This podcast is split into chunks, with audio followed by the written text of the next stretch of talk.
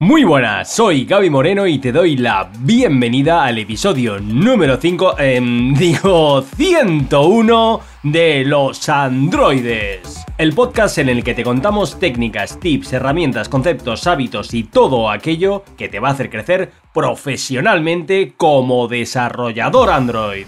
Este año la Google I.O. ha venido con nuevas herramientas para nuestro día a día.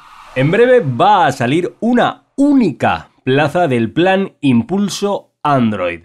Con lo que si quieres ser tú la persona en dar un salto de gigante en tu carrera profesional, ponte en contacto conmigo lo antes posible. Si no sabes de lo que te estoy hablando y por qué es una oportunidad que no deberías dejar escapar, entra en gabymoreno.soy y clica en plan Impulso Android.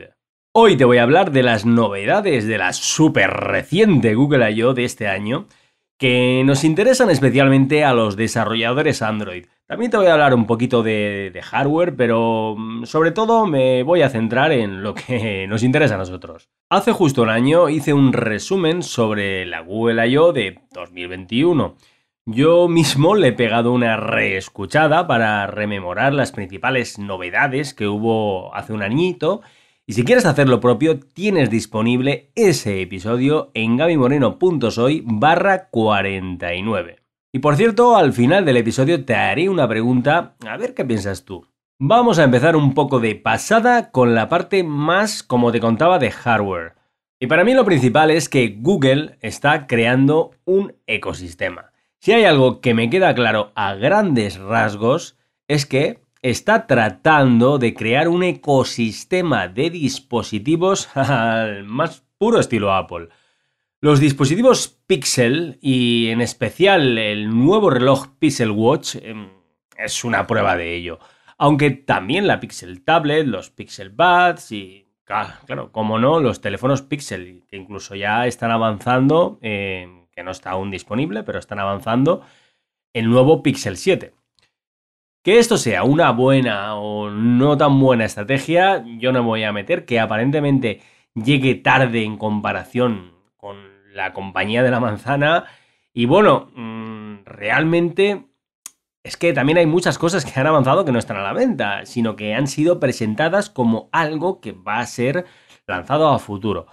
Particularmente pienso que más que tratar de conseguir ventas con estos dispositivos, lo que pretenden es realmente hacer un showroom para crear una apariencia de estatus, de halo, alrededor de, esa marca llamada Pixel. El tiempo lo dirá. Lo que sí que me ha llamado profundamente la atención y me ha gustado son las gafas con realidad aumentada y traducción en tiempo real, que pues también, ¿no? Es que aún es un prototipo. Pero lejos de ser una pequeña mejora, sí que veo que pueden suponer una enorme innovación. Tener unas gafas que te permitan traducir en tiempo real una conversación en vivo supondrá romper una barrera enorme de comunicación.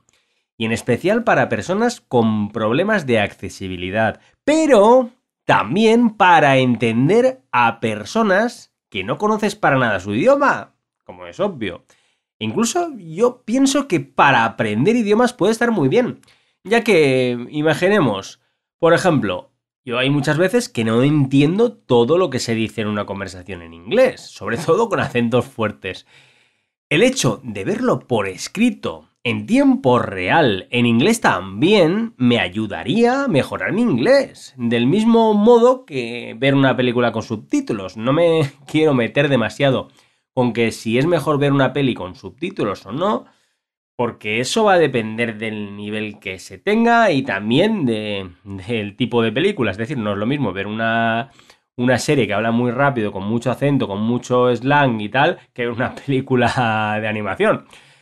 Pero bueno, si estás viendo algo y no te enteras de apenas nada, qué duda cabe que es mejor primeramente leerlo eh, a la par que lo estás escuchando. Leerlo y sobre todo ya mejor si es en, en inglés, evidentemente. Si no te enteras de nada, bueno, pues lo pones en español y ya poco a poco irás progresando. Pero bueno, una vez ya tienes más nivel, sí que es más normal verlos sin subtítulos. Pero hasta ese momento puede ser una muy buena opción para ir progresando. Por cierto, en el episodio 43 te hablé sobre realidad aumentada en Android. Si quieres echarle un vistazo, lo tienes disponible en gabimoreno.soy barra 43. Y en resumidas cuentas, parece que aún queda un poquito, pero ya estamos más cerquita de lo que sería el traductor universal de Star Trek. Y ahora sí, vamos con novedades que nos interesan sobre todo de desarrollo, a los desarrolladores Android. Y aunque quizá no es exactamente, exactamente de la Google I.O. así lo que le dan más bombo y tal, sí que hay una relación eh, al margen de las keynotes.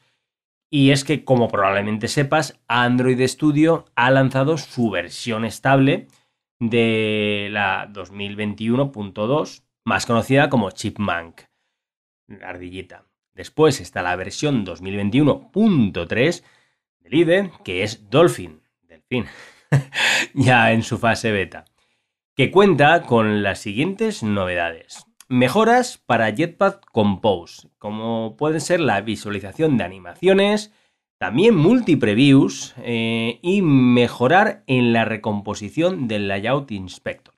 Ahora es más fácil también emparejar y controlar emuladores de Wear OS.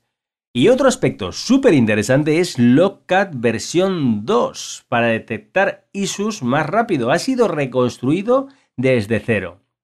Pero de lejos, lo que me parece un salto enorme es la aparición de Gradle Managed Virtual Devices que básicamente lo que nos va a permitir, bueno, y lo que nos permite ya, porque como te cuento, esto está ya en la versión de Dolphin, que está en beta ya, que beta ya es bastante, bastante estable, es que básicamente mm, vamos a poder configurar los dispositivos para realizar test de instrumentación desde Gradle. Esto nos permite ser muchísimo más precisos en nuestras pruebas automatizadas y además parece ser que traen una mejora sustancial en la velocidad en la que van a correr estos tests, lo cual, como sabrás, es uno de los cuellos de botella en los test de instrumentación, ya que pueden hacer que nuestro sistema de CI se vuelva muy pesado y tarde mucho tiempo en ser ejecutado. Y además, la versión del IDE 2022.1, Electric Eel, Anguila Eléctrica, que ya está en su versión 2 en el track de Canary.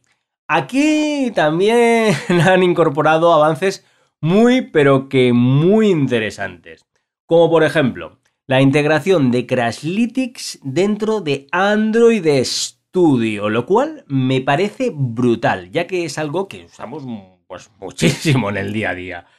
Lo podemos hacer desde la ventana de App Quality Insights. Por ejemplo, el hecho de mediante un clic poder ir de la clase donde está sucediendo el crash o el ANR, Application Not Responding, me parece sensacional, simple y efectivo. Todo lo que sea quitarnos fricción en este sentido es que es más que bien recibido. Y también han sacado una opción para que el emulador sea redimensionable. Con lo cual, eso nos permite comprobar que lo que se ve en la UI sin tener que ir cambiando entre emuladores para probar los distintos tipos de pantalla. Y particularmente lo que te voy a decir a continuación es lo que me parece más, más, más relevante. Y es que una de las cosas que me parecen sensacionales de esta versión de Android Studio es el Live Edit en Jetpack Compose que nos va a permitir ver los cambios en tiempo real de un modo mucho, pero que mucho más eficiente, tanto en las previews como en el dispositivo. Uno de los cuellos de botella que siempre hemos tenido en Android, como sabrás, es el tiempo de compilación. Y si bien cada vez se hacen mejor las cosas para ser más eficientes, también es verdad que, va, que cada vez las apps tienen más chicha. Y por tanto, pues pues por más módulos que implementemos, configuraciones en Gradle, etcétera, etcétera, algo como esto, que es para ver cambios en tiempo real mientras estás desarrollando, me parece una pasada y es que nos va a ayudar enormemente a desarrollar más rápido. como hacen ya otras plataformas.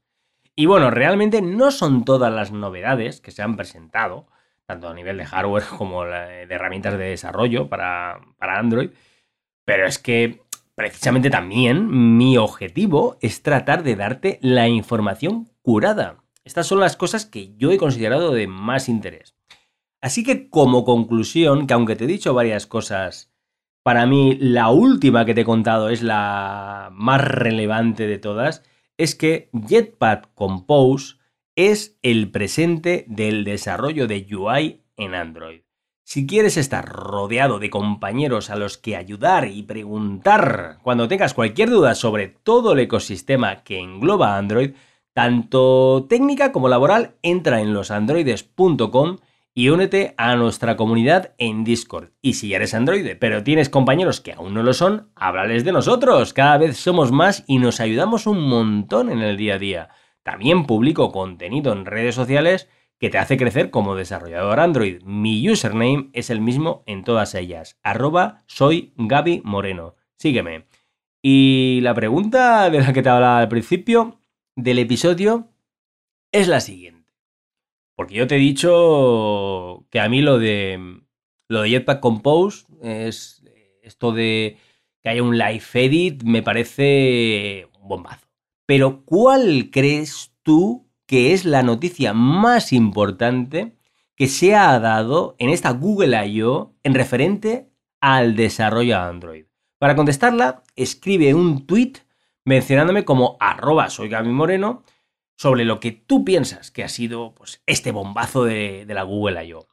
Un millón de gracias por acompañarme. En especial, muchísimas, pero que muchísimas gracias a todos los que ya me habéis dado una valoración de 5 estrellas en Spotify. De verdad, de verdad, de verdad, que ese pequeño gesto me ayuda un montón. Lo tienes ahí en la app de Spotify, abajo del botón de seguir y la descripción del programa.